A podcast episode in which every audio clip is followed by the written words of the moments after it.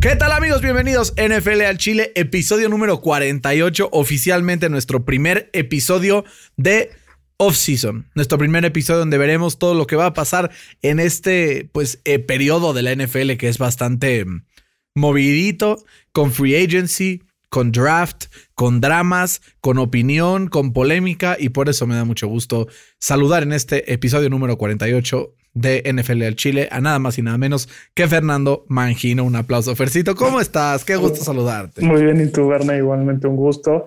Y creo que este offseason va a ser el que más eh, movimientos eh, tenga en los últimos años, ¿no? Por, por el tema este de, de, que el cap space va eh, a estar entre 175 o 180 más o menos, que va, eso es un decrecimiento de, en comparación al año anterior rara vez se ha visto esto, ¿no? Entonces van a tener que adaptarse los equipos. Vamos a ver ahí eh, cómo, cómo nos va a hacer. Primero quiero empezar con la pregunta obligada. Después de esta cruda de Super Bowl y de un fin de semana sin NFL, ¿cómo te sientes? ¿Cuál es tu, tu mood? Se me, se me pasó eterno, güey. ¿Qué tal? No, eterno.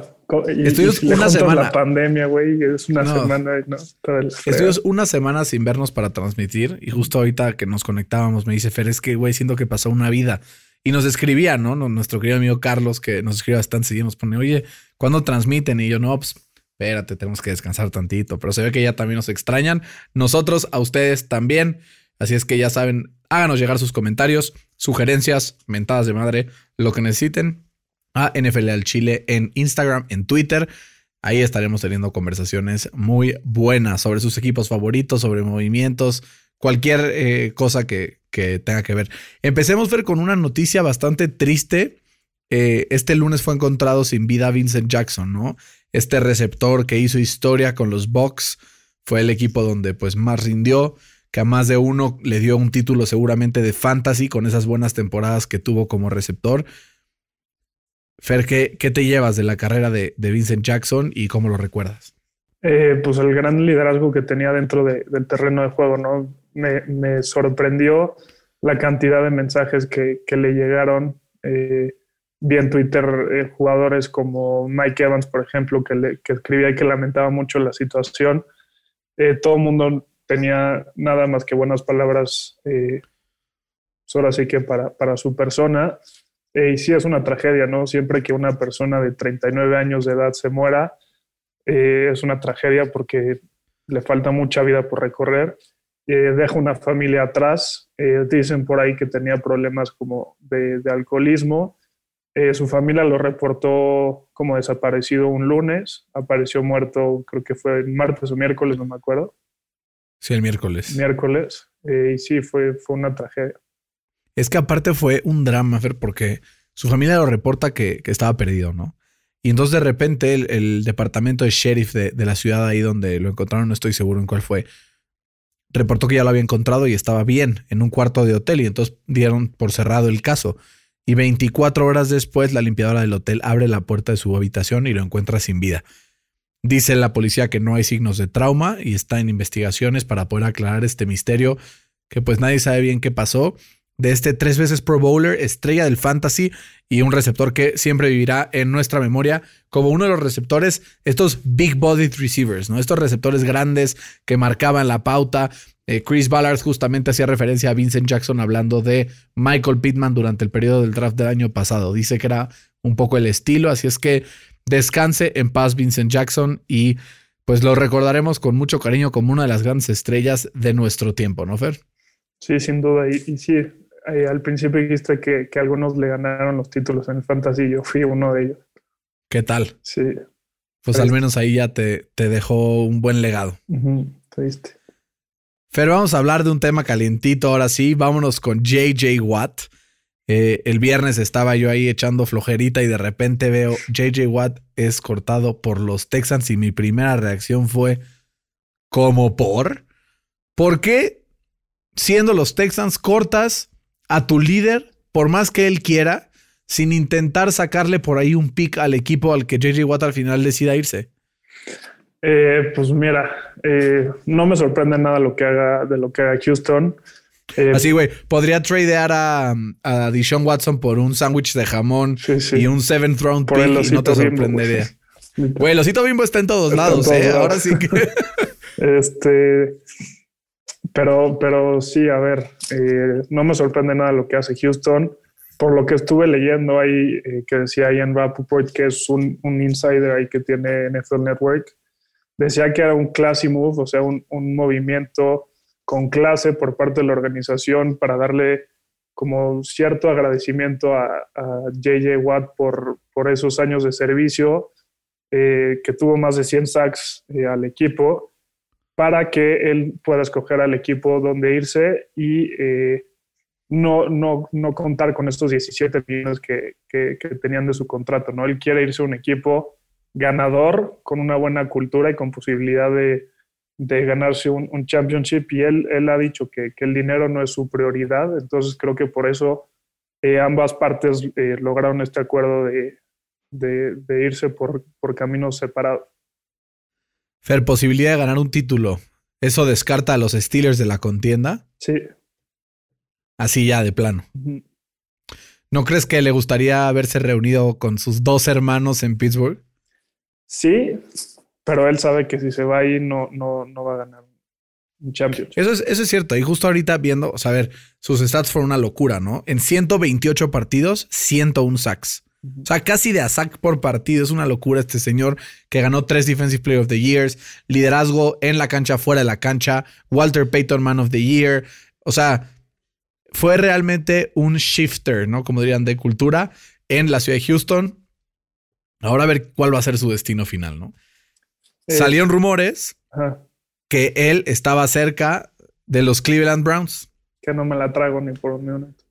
Ahora yo eh, eh, estaba pensando y dije, ¿no será esto presión para que los Steelers se apuren con las negociaciones? O sea, sobre todo considerando que los Browns van a enfrentarse a los Steelers en la misma división dos veces durante la eternidad y sentir ahí un poco un, guiño a los Steelers de decirle, hey, si no te apuras, voy a firmar con estos muchachos. Eh, pues mira, a ver, hoy justamente salió Kevin Colbert, que es el GM de los Steelers, diciendo que, que ni siquiera él puede eh, renegociar su contrato porque primero quieren ver qué onda con, con Big Ben, ¿no? Que esa es la, la, la pieza clave para poder moverle algo a los Steelers porque no saben si se va a retirar, no saben si se va a quedar no saben si le van a eh, reconstruir el contrato. Eh, y, otra que, no me dio mucha confianza es que eh, el reportaje salió de, cleveland.com. No es como si sale en la página del clubamerica.com que Cristiano Ronaldo va a venir al América. No sé qué tanta credibilidad pueda llegar a tener, ¿no? De acuerdo. Pues sí, tienes, tienes un punto. Así como intentando meter presión, ¿no? Por parte de Cleveland. Sí, pues qué van a poner ellos, ¿no? Es como que no, no, no le interesa a J.J. Watts estar en los Browns. No. Otro que, otro, que, otro que es un reporte también interesante, el general manager de Tennessee Titans esta mañana dijo justamente, le preguntaron, oye, J.J. Watt, y la verdad hemos estado en conversaciones, eh, como sabemos, Mike Bravel fue coach en Houston de J.J. Watt y pues quiere tener un reencuentro con él, dice que hay algo de negociaciones pues esperemos que no venga a la misma división otra vez. Yo ya pensaba que me había librado de él. Así es que vamos a ver dónde termina este jugador que justamente he tenido discusiones con amigos. Es probablemente el mejor jugador defensivo de su era. O sea, como que creo que cada jugador, gran jugador defensivo, marca una era, ¿no? Eh, en los 2010 es, digo, del 2015 en adelante es Aaron Donald en este momento. Pero antes era JJ Watt y antes Ray Lewis. O sea, creo que es de ese calibre de jugador defensivo y JJ Watt ha sido alguien disruptivo que además ha cambiado cultura, que además ha hecho pues muchas cosas espectaculares que pocos han logrado hacer en la historia. Huracán, ¿Qué tal en Houston? 40 millones de dólares por, por esa causa. O sea, es un, un, líder, es el, es el capitán, no diría yo, de la ciudad de Houston. ¿Qué va a hacer Houston sin él y ahora sin James Harden? Tienen, tienen un problema. Tienen una fuga de talento en la ciudad de Houston tremenda. ¿Sabes ¿eh? desde cuándo? Desde, que, se fue Garrett Cole. Antes, justamente desde que salió el, escándalo de, que los Astros habían hecho trampa para ganar ese championship. Malditos Astros, nos, Fer, ese era de, los mulos. Ese era de los mulos. nos roban dos Nos van a empezar a tirar hates y se enteran que somos de los Yankees. Mejor, mejor cambiemos de tema. Stick to football, nos van a decir. Oye, pero, pero ¿qué onda lo de eh, Jack ¿no? Que fue contratado en, abril del 2019. Y ve, ahí te van unos eh, los nombres que se han ido eh, desde que él llegó. Obviamente el, el GM que era eh, Brian eh, Gain, ese ya se fue. El receptor estrella de Andre Hopkins, el head coach Bill O'Brien, que todo el mundo decía que, que él era el, eh, el, problema, que en parte sí, pero ya, ya estamos viendo que no. la jefa de relaciones públicas. ese fue un escándalo. Ese, el de Amy Palchich fue un escándalo. Que la corrió literal porque era mujer, güey.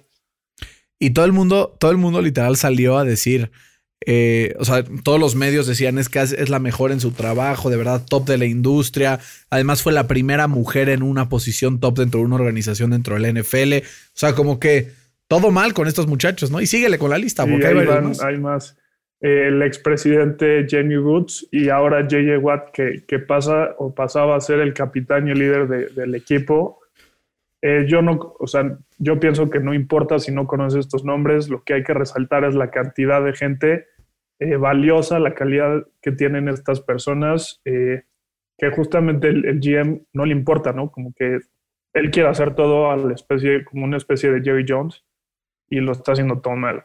¿Te acuerdas por ahí de la semana 5, por ahí que corrieron a Bill O'Brien, que estuvimos platicando justo de Jack Easterby, que era alguien que nadie sabía bien qué hacía en la, organización?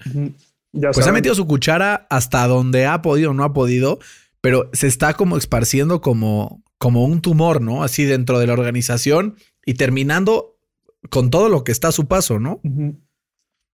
Ahora sí, Fer, para terminar el, tema JJ Watt. Sabemos que los Texans son una organización completamente disfuncional, cerremos un poco esa idea, pero ¿dónde ves a JJ Watt? O sea, si crees que hay un destino, dos, uno, ¿dónde hace mejor fit? ¿Y quién crees que lo acabe firmando? Porque son dos preguntas diferentes. Ok, te voy a juntar las dos preguntas. Voy a decir tres equipos eh, que creo yo que, aplican para los dos. aplican para los dos. Uno es Green Bay, otro es Buffalo y otro eh, los Steelers. Eh, yo sé que dije anteriormente que los Steelers no, pero como están sus dos hermanos, no los voy a descartar. Por eso estoy, tengo, los tengo como mi última opción. los Packers yo creo que es la, la opción ideal. Eh, le surge un, pass rusher porque creo que van a cortar eh, a Preston Smith. Además, Green Bay eh, está en... en ah, ¿dónde, ¿Dónde, En Wisconsin, o sea, Wisconsin está cerca de, de, Green Bay. que ahí fue donde estudió. Sí, es Green Bay, Green Bay, Wisconsin, ¿no? Ah. Él, la parte nació en Wisconsin, estudió la carrera en Wisconsin, volvería, está aproximadamente como 50 kilómetros más o menos eh, Green Bay de la casa donde creció JJ Watt toda su vida. Entonces por eso me hace mucho sentido. Y, los Bills también, ¿no? Que tienen eh, un, claro camino en, pleno ascenso para, para, llegar a un Super Bowl. Creo que les, les hace falta ahí un, pass rusher y, creo que las ideologías de ambas partes eh, comulgan y creo que por eso sería un buen fit pasa mucho, ¿no? Ahora con, con estos cambios de, de, esquema también. Por eso creo que lo que hayas dicho, los Packers, creo que es clave. Los Packers y Pittsburgh tienen un esquema de 3 y 4, ¿no? Aunque ahorita lo más predominante en la NFL es un esquema de 4 y 3, son pocos los equipos que juegan 3-4 como jugaban los Texans este año, ¿no? Entonces, creo que hemos visto que JJ Watt para esta edad que tiene, el 3-4 es un esquema que le va a convenir muchísimo. ¿Por qué? Porque no tiene que desplazar demasiada distancia, puede aplicar su fuerza y su velocidad en corto, que creo que le puede venir bien. Yo por eso te iba a decir que ya sea eh, los Steelers o Green Bay, creo que son los mejores dos fits para JJ Watt. Ahora, si se va alguno de estos pass rushers de Tampa Bay, por un Shaq Barrett o, un este, Vita B, alguien por ahí que, empiece a, por temas contractuales, cap space, lo que sea, pues ahí chance JJ Watt en Tampa con Tom Brady para ganar un Super Bowl no me sonaría tampoco descabellado. Sí, no, hoy, hoy vi eh, los odds eh, para, para, ver en, qué equipo eh, llegaría los Browns son el favorito, después son los Steelers y después son los Packers. Pues ojalá no se vaya a los Browns. Imagínate. La neta. Sí, Browns, Packers, Steelers, Bills, Bucks, Ravens, Cowboys, Colts. Dolphins, Titans. No, yo creo que al final sí. Pero es muy favorito los Browns. ¿eh? Vamos a ver si esa nota no acaba saliéndoles por atrás. pues sí va a estar entre, entre Packers o Steelers o, Bills, yo creo. Fer, los Pouncy se retiran juntos. Qué historia, ¿no? Dos centros, misma posición, mismas iniciales. Este, tanto Mike como Marquise. Nueve años eh, de, de, Pro Bowl de Marquise por diez de carrera. O sea, siempre estuvo ahí, siempre estuvo ahí, fue top centro de la NFL, mientras que su hermano eh, Mike también estuvo nominado a varios Pro Bowls. Pero hablemos en específico de los Steelers, porque me parece una conversación interesante. Si se queda Big Ben con ese hueco en el centro de la línea, ¿qué puede hacer los Steelers para poder suplir? Porque tampoco es que un centro se desarrolle del draft en dos, tres semanas de preseason, ¿no? Sí, de acuerdo. Y mira, ahí te va, ahí te va un, datazo. Eh, obviamente excluyendo lesiones. Eh, desde 1965, los Steelers han tenido apenas cinco centros. O sea, en 55 años, cinco centros. En toda la era del Super Bowl. Ajá. Qué locura, ¿no? ¿Quién será el sexto? ¿Quién será el sexto? Pues mira. ¿Cuántos head coaches han tenido? Cuatro, ¿no? También es algo que. tres. Desde los 70. Tres. Y tú pidiendo que ya corran a Mike Tomlin. Sabes que le pues tienen paciencia ahí. Estamos ideas frescas. Bueno, eso es, otro tema. Eh, creo que la solución lógica sería irse por un centro eh, en el draft. Eh, no les. O sea, también el, el, de Green Bay, ¿cómo se llama? Lindsay. Corey Linsley. Corey Linsley es, es, free agent, pero obviamente no nos va a alcanzar para, para, para contratarlo. Eh, creo que la solución sería irse eh, en, la, en, la, primera y segunda ronda por, por jugadores que, que, estén en la línea ofensiva, porque se nos fueron eh, tres titulares. ¿no? Entonces eso va a ser un, eso es un tema importantísimo, sobre todo si se queda Big Ben. Sabemos que no se mueve y lo tienes que proteger ese Big Ben va a acabar hundiendo esa franquicia, güey. Pues nada, se queda un, añito y ya. Creo que esa necesidad, eh, pero está, el, o sea, el roster está para ganar ahorita. Sí, es que ve, o sea, lo que, lo que, lo que me frustra de este tema es que eh, Big Ben, o sea, su contrato es de 19 millones de dólares y su cap hit es de 41, güey. ¿Y por qué fue esto? Porque en los pasados Porque tres fueron pateando, fueron pateando el bote. Y se lesionó, se lesionó el, el, bote, como dices, hasta, hasta este año, que pues ya, ya no pueden hacer nada, ¿no? Y eso solamente habla a que necesitan tener una mejor estrategia, ¿no? De, de cap space. Sí, y además eso lo, hicieron porque el GM eh, Kevin Colbert eh, igual ha tenido eh, los últimos tres años, su, su contrato ha sido de, de un año porque él dice que ya se quiere retirar y no sé qué. Entonces creo que se van a retirar al mismo tiempo el, Kevin Colbert y, Big Ben. Big Ben está acabado, ¿no? Está acabadísimo. Eh, creo que Philip Rivers cerró el año mejor que Ben Roethlisberger, con todo y todo, ¿eh? ¿eh? cerró prácticamente Ben al nivel de Drew Brees, así de mal. Sí. Y dos que ya van a retirarse. Sí, sí, duele. Y los Steelers no son eh, esa clase de organización que, lo van a cortar, ¿no? Eh, yo creo que. No, pues se tragan 35 millones en dead cap. Por pues supuesto que no lo van a cortar, güey. Los números de, qué implicaría. Déjame lo encuentro. Aquí yo también Aquí está. estoy abriendo. O sea, ahorita el, el, cap number de Big Ben es de 41.25. Eh, el cap number para este año, si se retira, de 41 bajaría a 22. Sí, y si lo cortan sería lo mismo, ¿no? Eh, si lo cortan sería lo mismo, o si él tiene un, un pay cut, o sea, si él decide que, le paguen menos, eh, su, su, su, cap hit sería 23. O sea, el, mejor caso sería, sería que se retire y, tengan un, un, cap hit de 22. 22 millones, no te los regala nadie, es lo que gana de Forrest Buckner. Literal. Sí, pero estaría desperdiciado. porque tendrías 22 millones de no poderlos usar para nada. Sí, esos 41 millones son el 22% del cap del año pasado. Este año reduce, va a ser como el 25% de todo el cap en un jugador inoperante. Y además los Steelers tienen 27 jugadores que son free agents este año. 27, casi la mitad. Si tuvieras que renovar solo a tres, ¿a quiénes renovarías? Mm, es que no hay. Bueno, me tengo que ir por, por Mike Hilton, Cam Sutton. Y yo creo que, que Bob Dupree. Yo creo que Bob Dupree se va.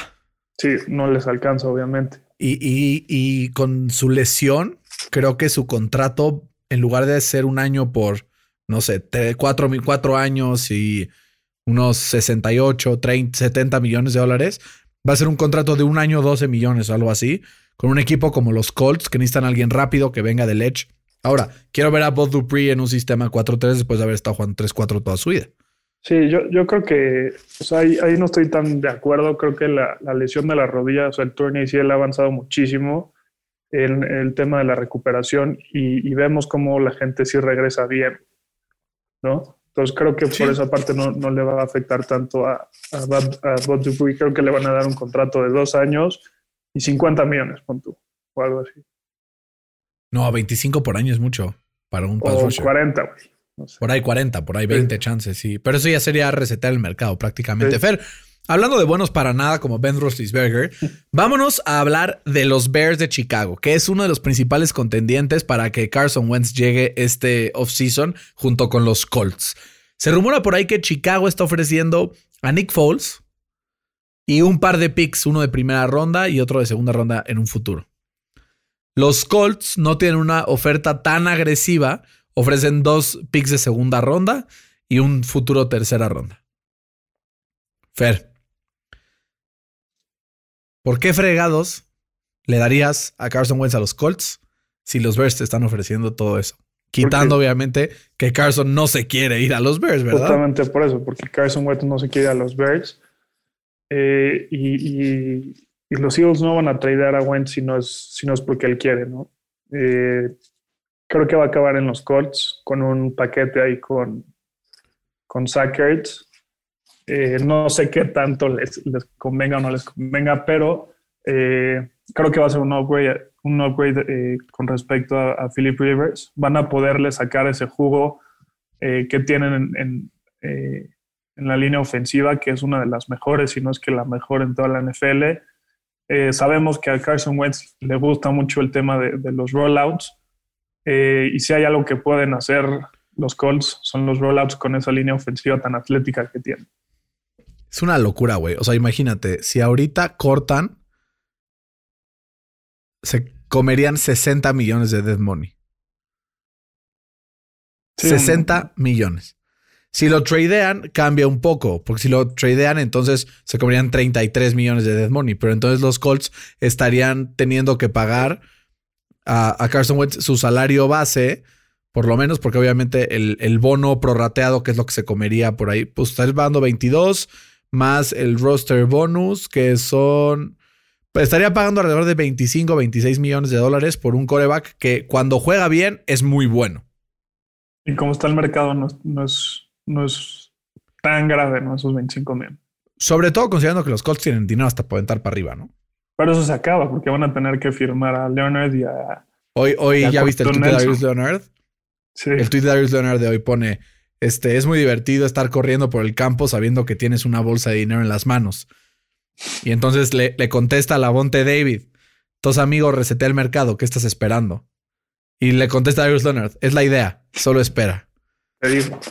O sea, se ve que ya están en las últimas negociaciones. Esta semana seguro se va a anunciar que se va a convertir en el linebacker mejor pagado de la liga, ¿no? Yo creo, porque pues es, es top 3 por donde lo veamos.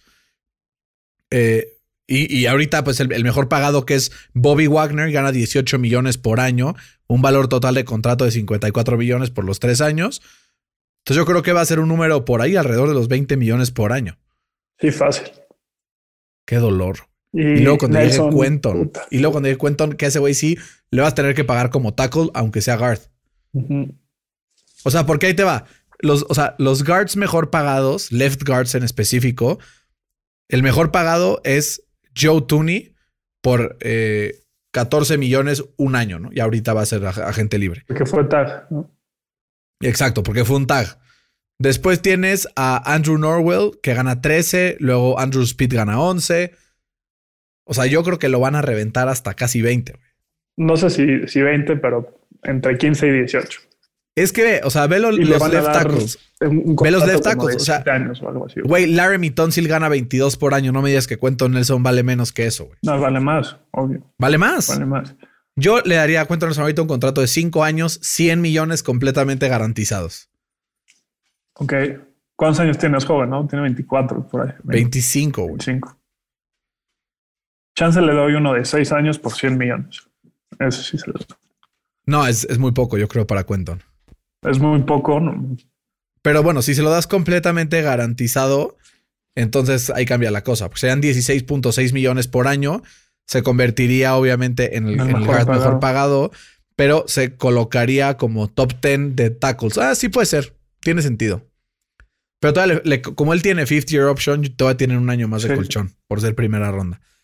Entonces, vamos a ver. Igual, a ver, vamos a ver ahorita cuánta lana le avientan los 49ers a Trent Williams, ¿no? Ahorita hablaremos en el draft de los mejores free agents, seguramente estará en la lista, porque tuvo un año espectacular supliendo la baja de un jugador totalmente eh, relevante para esta franquicia de San Pancho, ¿no? Y, contando que no jugó la, temporada pasada.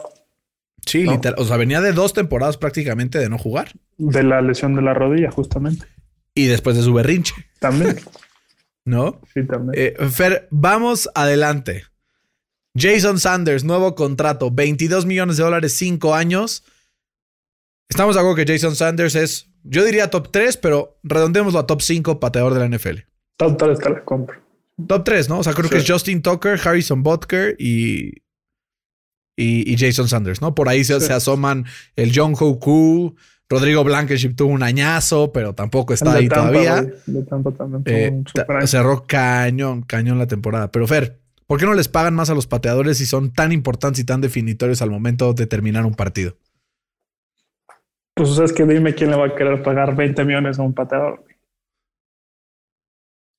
O sea, no 20, güey, pero está ganando por 5, o sea, está ganando 4.5 años por temporada. 4.5 millones. Ajá, por temporada. Sí.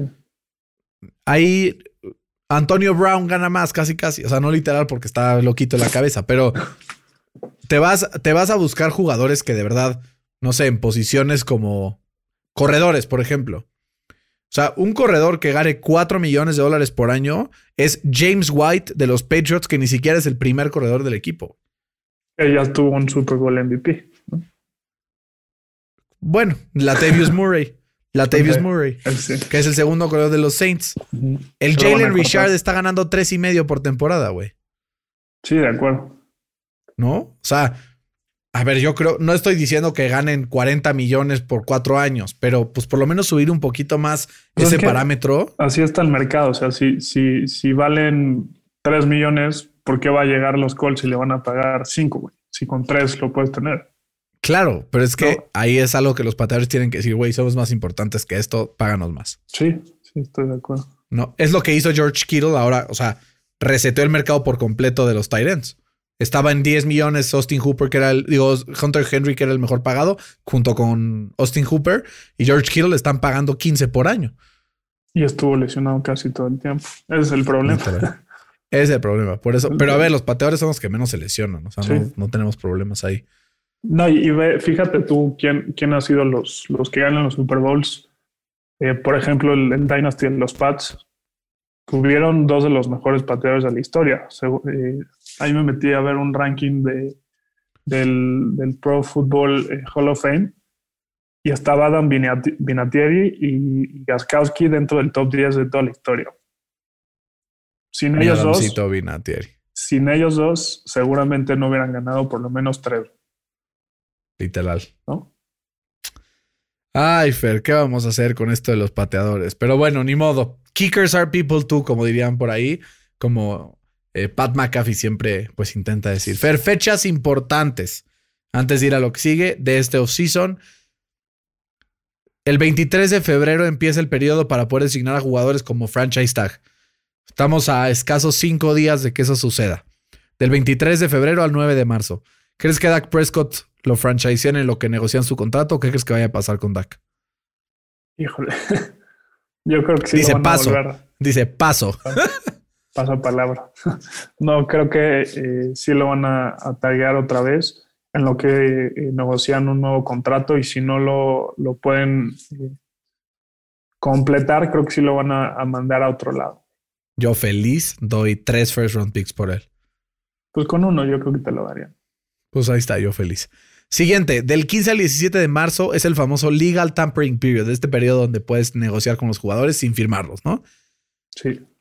Y el 17 de marzo, justo cuando vamos a tener puente de marzo, se abre oficialmente el año eh, de la NFL. Entra ya el nuevo, el nuevo salary cap. Cualquier free agent puede firmar con los equipos que, que tenga planeado. Y pues 29 de abril tenemos el draft.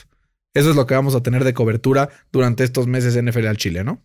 Sí, y también cabe mencionar que JJ Watt puede firmar con su nuevo equipo cuando él quiera.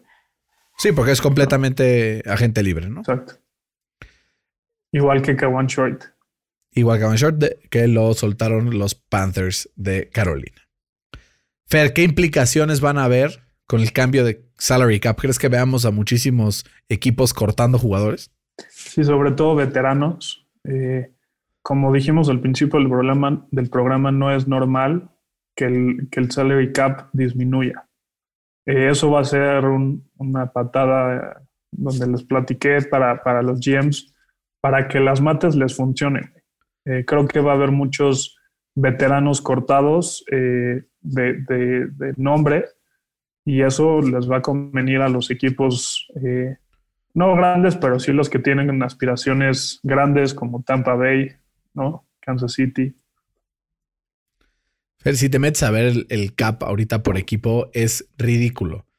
O sea, a ver, para empezar, dicen que probablemente vaya a acabar el cap en 185 o así. De todos modos, es la verdad una buena, buena reducción respecto a lo que teníamos el año pasado. Ahora, equipos proyectados de cap space.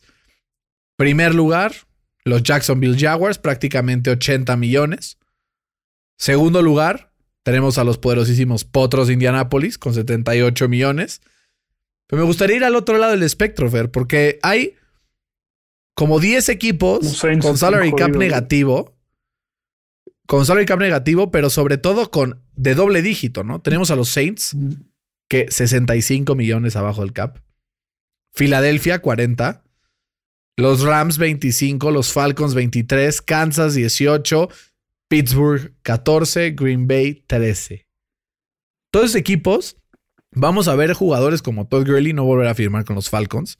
Vamos a ver jugadores justamente como Alejandro Villanueva no firmar con los Steelers. Vamos a ver jugadores probablemente pues, del incluso trades. o sea, no me sorprendería, por ejemplo, que los Saints manden a Marshawn Lattimore a algún equipo por, por un first round pick. A los Potros de Indianapolis. Sí. La neta no. Los Colts ahorita, Xavier Rhodes dicen que no va a renovar. ¿Quiere más lana o qué? Sí, que, los Colts no están dispuestos a... que quiere 10 por año y no, los Colts no le quieren dar 10 por año. Ahí se pueden conseguir a, Richard Sherman que dijo que ya no va a regresar a San Pancho eh, y le saldría más barato. ¿no? Dos, tres millones va a cobrar Sherman. Vamos a ver, va a estar ganga. Fer, ¿te late si nos vamos al draft? Venga. Vámonos al draft. Fer, los mejores free agents de este offseason van a haber algunos disponibles bastante sabrosos. Eh, van a haber corebacks, van a haber receptores, van a haber corredores, van a ver de todo. Entonces, tengo entendido que tienes una pregunta para mí para ver quién empieza con esta dinámica del draft. Te va. ¿Quién fue el coreback con la mayor cantidad de pasos dropeados en toda la temporada? Ben Roethlisberger. Pero no. ¿No fue Ben Roethlisberger? Tom Brady. ¿Cómo crees? Brady con 45 y después en segundo lugar estaban empatados Big Ben y Patrick Mahomes con 41. Qué cantidad, ¿no? Sí, sí, qué locura. Que ahorita acá llega una notificación que los momios para que Carson Wentz se tradeado a los Colts ayer estaban en menos 110, hoy están en menos 1200. algo sabe, algo sabe Las Vegas. Sí. Entonces ya hay que hacernos a la idea. Vegas always knows, dice, ¿no? Pues más o menos ponían favorito a Kansas en el Super Bowl y ya viste lo que pasó. Vámonos al draft, tu primer pick. Eh, Dak Prescott. Eh, yo estoy suponiendo que, que, no lo van a taguear. Eh, es un, free agent. Eh, está en su prime. sí está regresando una lesión, pero creo que es el, el jugador con más talento de todos. Talentosísimo, ¿no? Sí. Mi número dos, o bueno, mi número uno es Trent Williams, left tackle de los 49ers. Tuvo el, la mejor temporada para un left tackle de toda la NFL según Pro Football Focus. Atención a Trent Williams. Si sale de San Francisco, hay jugadores desesperados por un left tackle, como lo pueden ser los poderosísimos potros de Indianapolis. Aunque, pues no sé qué vayan a hacer con ese cap ahora que tienen que pagarle a mucha gente, sobre todo de esa línea ofensiva, ¿no? Eh, mi segundo pick es alguien que, a lo mejor no tiene el nombre eh, como otros de sus eh, peers, pero tengo que poner a, a, Allen Robinson. Creo que Allen Robinson es una bestia es como el único jugador, bueno, él y Davant Adams fueron los únicos jugadores que no tuvieron drops dentro de la yarda 20 en toda la temporada. Yo también lo tuve ahí en, el número 3, Allen Robinson. es una locura. El equipo que lo firme va a salir completamente. Estoy pues, rezando para que no lo firmen los, los Ravens. Es lo único que les falta a ese equipo, ¿eh? Bueno, Sobre todo porque. Pues sí, pero al final tienen un, esquema en donde tienen un pass rush que viene desde la secundaria y al final de todos modos generan presión. Sí. A ver cómo le va a los Ravens ahí con su línea ofensiva, que todo el mundo se quiere ir.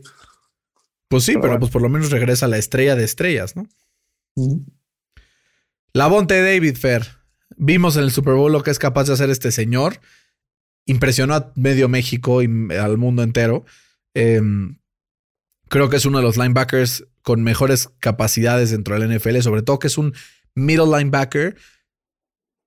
Hay muchos equipos que necesitan a este general de mando en el centro del campo. Creo que la Monte David puede hacerlo bien. Sí, es un, jugadorazo. Eh, yo, mi último pick es Justin Simmons, el safety de, Denver. Eh, pues no fue hace mucho, en el 2019. Eh, tuvo la mejor calificación para un safety según PFF. Eh, tuvo cuatro intercepciones, 11 eh, pass breakups y creo que es, un jugador también infravalorado en, la liga. Es un tremendo crack, ¿no? Se me hace. Sí. Oye, y justamente ahorita viendo algún par más aquí que tenía anotados en la lista, no sé a quién decidir para mi sexto pick, porque tengo a varios. Te voy a decir como mi proceso mental. Tengo a Joe Tooney, ¿no? uno de los mejores guards de la NFL. Tengo a Shaq Barrett, que tuvo un año espectacular. Tengo a Leonard Williams de los Giants y tengo a JJ Watt. Pero la verdad, lo que le vi la segunda mitad del año a Leonard Williams, se lo vi a muy pocos en la NFL y me voy a ir con Leonard Williams. Sobre todo porque ya lo, fue una temporada en franchise tag. Y normalmente cuando estás franchiseado, es como jugar por tu lana, ¿no? Es como juegas bien, te van a renovar. Juegas mal, pues entonces tener un contrato bastante pinche. Jugó muy bien. Eh, al nivel que ahora los Giants están planteándose volverlo a franchisear. Entonces vamos a ver qué pasa. Pero Leonard Williams me hace que es uno de los mejores free agents disponibles este offseason. Y hay también eh, muchos receptores, ¿no? Está Chris Godwin igual que no dijimos, está Kenny Gola de T.Y. Hilton. está eh, Will Fuller, está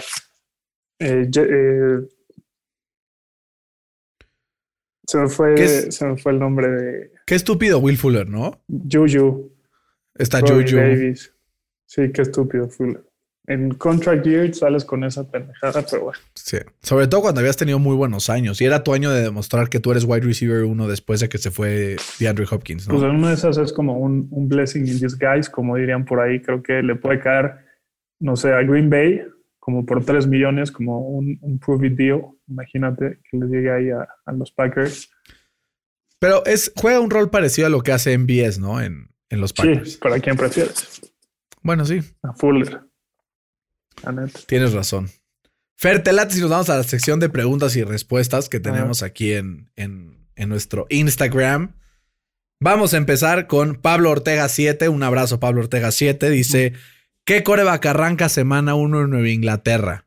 Uh. No sé por qué tengo un presentimiento que va a ser Marcus Mariota. Yo voy a ir con Mac Jones. Ok. Novato de Alabama. Vamos a ver qué pasa. Si no, también sabes quién se me ocurrió. ¿Quién? Ryan Fitzpatrick. Puede ser.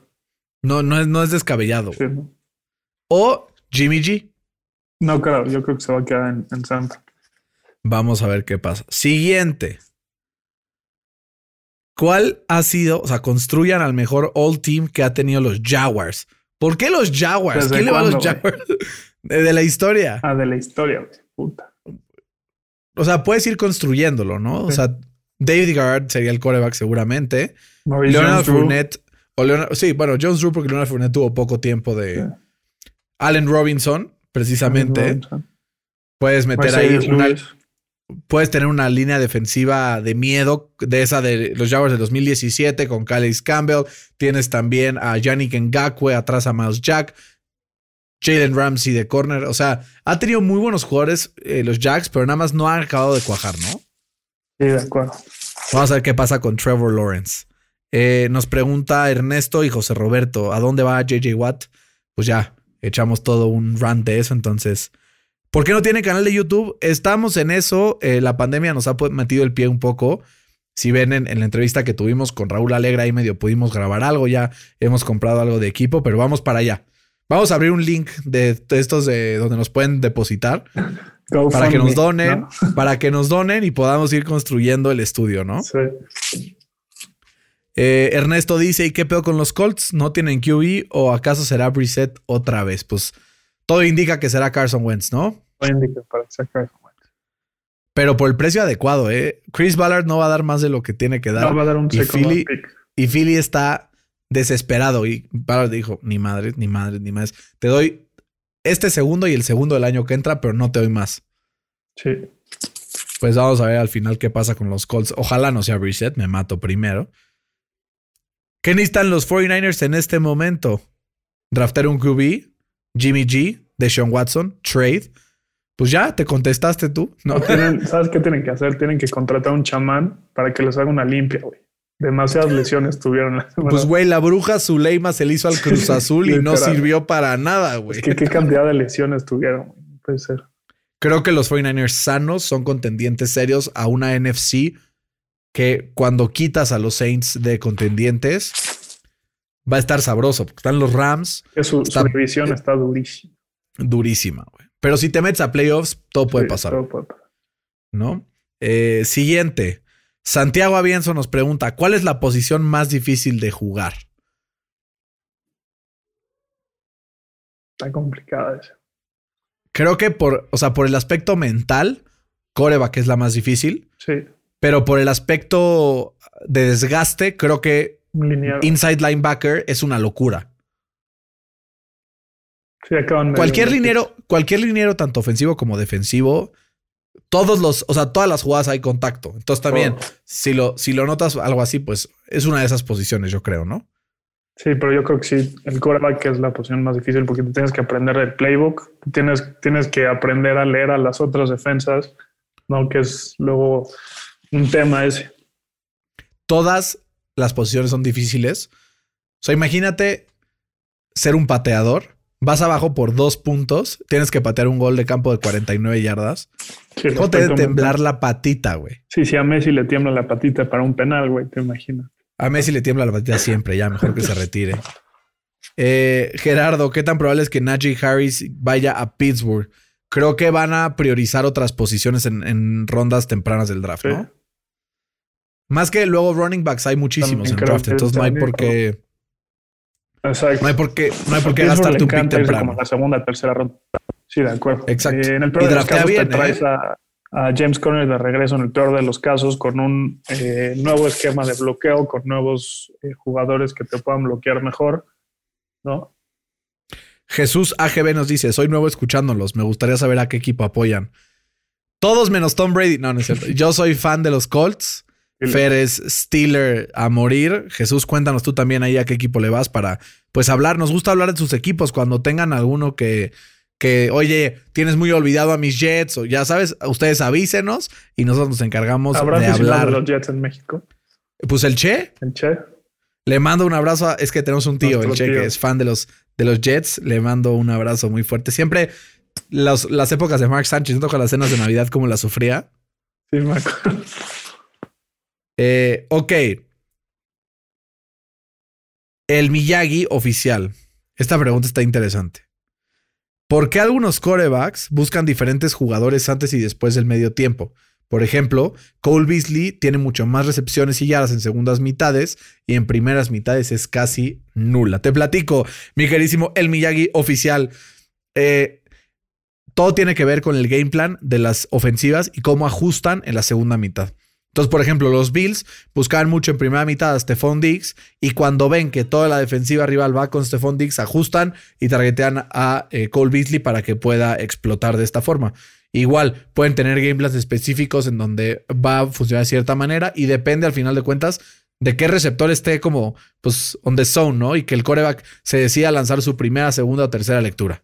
Y también ¿Estás de acuerdo, Fer, o quieres desmentir algo? No, no, totalmente. Y también para completar un, complementar un poco, eh, creo que influye mucho el marcador, ¿no? Porque creo que si tú vas perdiendo, quieras o no, te vas a ir por tu mejor receptor.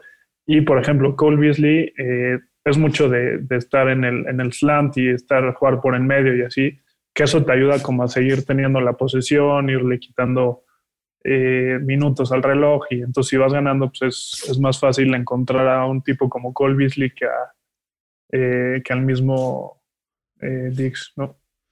Fer, ¿quiénes son sus top 5 corebacks del draft? Uno, Trevor Lawrence, ¿estamos de acuerdo? Sí. ¿Quién es tu dos? Mike Wilson.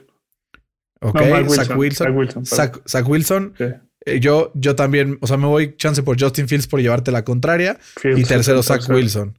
Y después ahí están este Trey Lance, este Trey Lance y Mac Jones, ¿no? Son los siguientes que siguen ahí en, en, la lista. Pero de repente sale alguno de la nada y acaba siendo drafteado y vamos a ver qué sucede. Ah, mira, hablando de los Jets, ¿cómo salvar a los Jets y hacerlos un equipo de postemporada? Saludos. Es que la regaron, güey. Vendiéndolos. Vendiéndolos. Sí, sí. Tenían ahí a Trevor Lawrence y. Yo creo que un trade por Dishon Watson es la única opción con la cual los Jets se meten a, a postemporada el próximo año, ¿no? Sí, de acuerdo. Entonces ya saben, trade for Watson. Y Fer, vamos a mojarnos. Porque nos dice eh, Miguel, ¿cuál va a ser el Super Bowl 56 Early Prediction? Mm, qué duro, güey. Eh, me voy por Kansas City otra vez. Contra. Estoy intentando decir Tampa otra vez. Pero no, me voy a mojar. Esto es de mojarse, ¿no? Yo también me voy a mojar. Por Kansas City contra los Rams. Yo iba a decir los Rams. no se vale, me lo robaste, pero bueno. Bueno, di Green Bay, güey. No, tú di Green Bay, güey. Yo voy Rams contra los Bills. Creo que los Bills van a draftear defensivo, van a fortalecer esa parte y creo que van a ser imparables el próximo año. Sí, va a estar entre Bills, Kansas City, eh, Rams, Tampa y Green Bay. Y los Packers y los Colts. Depende, güey. Depende, güey. ¿Qué tal que ahorita será una pues locura? No, güey, al equipo que le llegue Dishon Watson automáticamente, a menos de que se llamen los Tejanos, son contendientes, ¿no? Sí, sí. Miami no lo ves, güey. Siento que les falta un, coreback. No confían en tu güey. ¿No confías en a tú? Ni ellos tampoco, güey. ¿Quién sabe? Fue su primer año, estaba lesionado. Vimos el brinco que, dan algunos corebacks de año 1 a año 2. Por ejemplo, eh, Josh Allen, el, el, brinco que dio de año 1 a año 2. Y empiezas, justo tengo un amigo Ernesto a quien le mando un abrazo, estuve el fin de semana con él y me enseñó unos videos de los padres incompletos de Tua. Muchas veces era en, siempre estaban cubiertos tus receptores. Entonces también creo que pueden ahí targetear algún receptor interesante en free agency y ver si alguien se pueden ir Se pueden ir con el tercero por un por Kyle Pitts, el, el, ala cerrada, o Jamar Chase, el, el receptor de LSU que no jugó esta temporada y con el pick 23 se pueden agarrar al, mejor corredor del draft en a Jay Harris, ¿no? Para ayudarle a, a Tua. ¿Por qué no mejor agarrar a Penny Sewell el, el, para tener al mejor tackle de los últimos 10 años, protegiendo a Tua y drafteas a eh, algún receptor con el 23 y con eso ya empiezas a armar tu, Es que yo soy cero fan de draftar Titans en el top 6, sí, Sí, no, yo también, pero ¿qué le hace falta a, a Miami? Línea ofensiva, línea ofensiva, línea ofensiva y receptores. Y corredor. Yo me quedaría con Miles Gaskin, no le hizo nada mal. Mm. Pero no te enojes, Fer, no, te enojes. No, no. Fer, vamos a tener algunos mock drafts eh, durante estos meses, va a estar divertidísimo. Eh, es una experiencia extraña, es la primera vez que hacemos un podcast que no tiene nada que ver con ningún partido. Creo que estuvo a gusto, así es que si tienen comentarios, dudas, sugerencias, algún tema específico que les latería que habláramos, escríbanos, ya saben dónde encontrarnos. Esto fue NFL al Chile Fer. Me dio muchísimo gusto estar contigo una vez más en este super proyecto. Ya te extrañaba. Ya, ya. Hablar de fútbol americano. Aunque sea a través de, Zoom. De Zoom. Ahora bajé esta aplicación nueva de Clubhouse, eh, que está disponible en iOS. Es una nueva red social eh, de conversaciones y estuve ayer en un room hablando de fútbol americano y estuvo muy entretenido. Ya luego, cuando se vaya viralizando y lo amplíen a otras plataformas, pues veremos cuáles son las, eh, pues los alcances de esto. A ver si armamos por ahí algún room sabroso para hablar con ustedes sobre NFL. Estaría a gusto, ¿no? Estaría a gusto, sí. Buenísimo. Pues Fer, te mando un abrazo a todos en casa. Cuídense mucho, sigan protegidos. Eh, ojalá ya estén pudiendo vacunarse poquito a poquito. Si es que pues se están vacunando, significa que pues qué bueno que haya adultos mayores que nos escuchen en este podcast, ¿no, Fer? Sí, estoy de acuerdo. Cuídense mucho, coman frutas y verduras y que este off-season no se les pase lento, lento, lento, sino que sea algo un poco más movidito. Un abrazo a todos, saludos NFL al Chile.